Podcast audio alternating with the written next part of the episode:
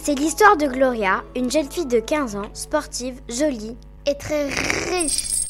Un soir, alors qu'elle se baladait sur son cheval, qui s'appelle Willy, une catastrophe arriva. Un bruit, une explosion, une onde de choc.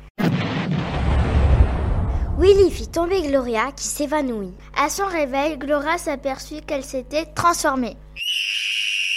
En quoi s'est-elle transformée? Comment? Pourquoi? Vous le saurez en écoutant le premier épisode de notre histoire Les deux visages de Gloria.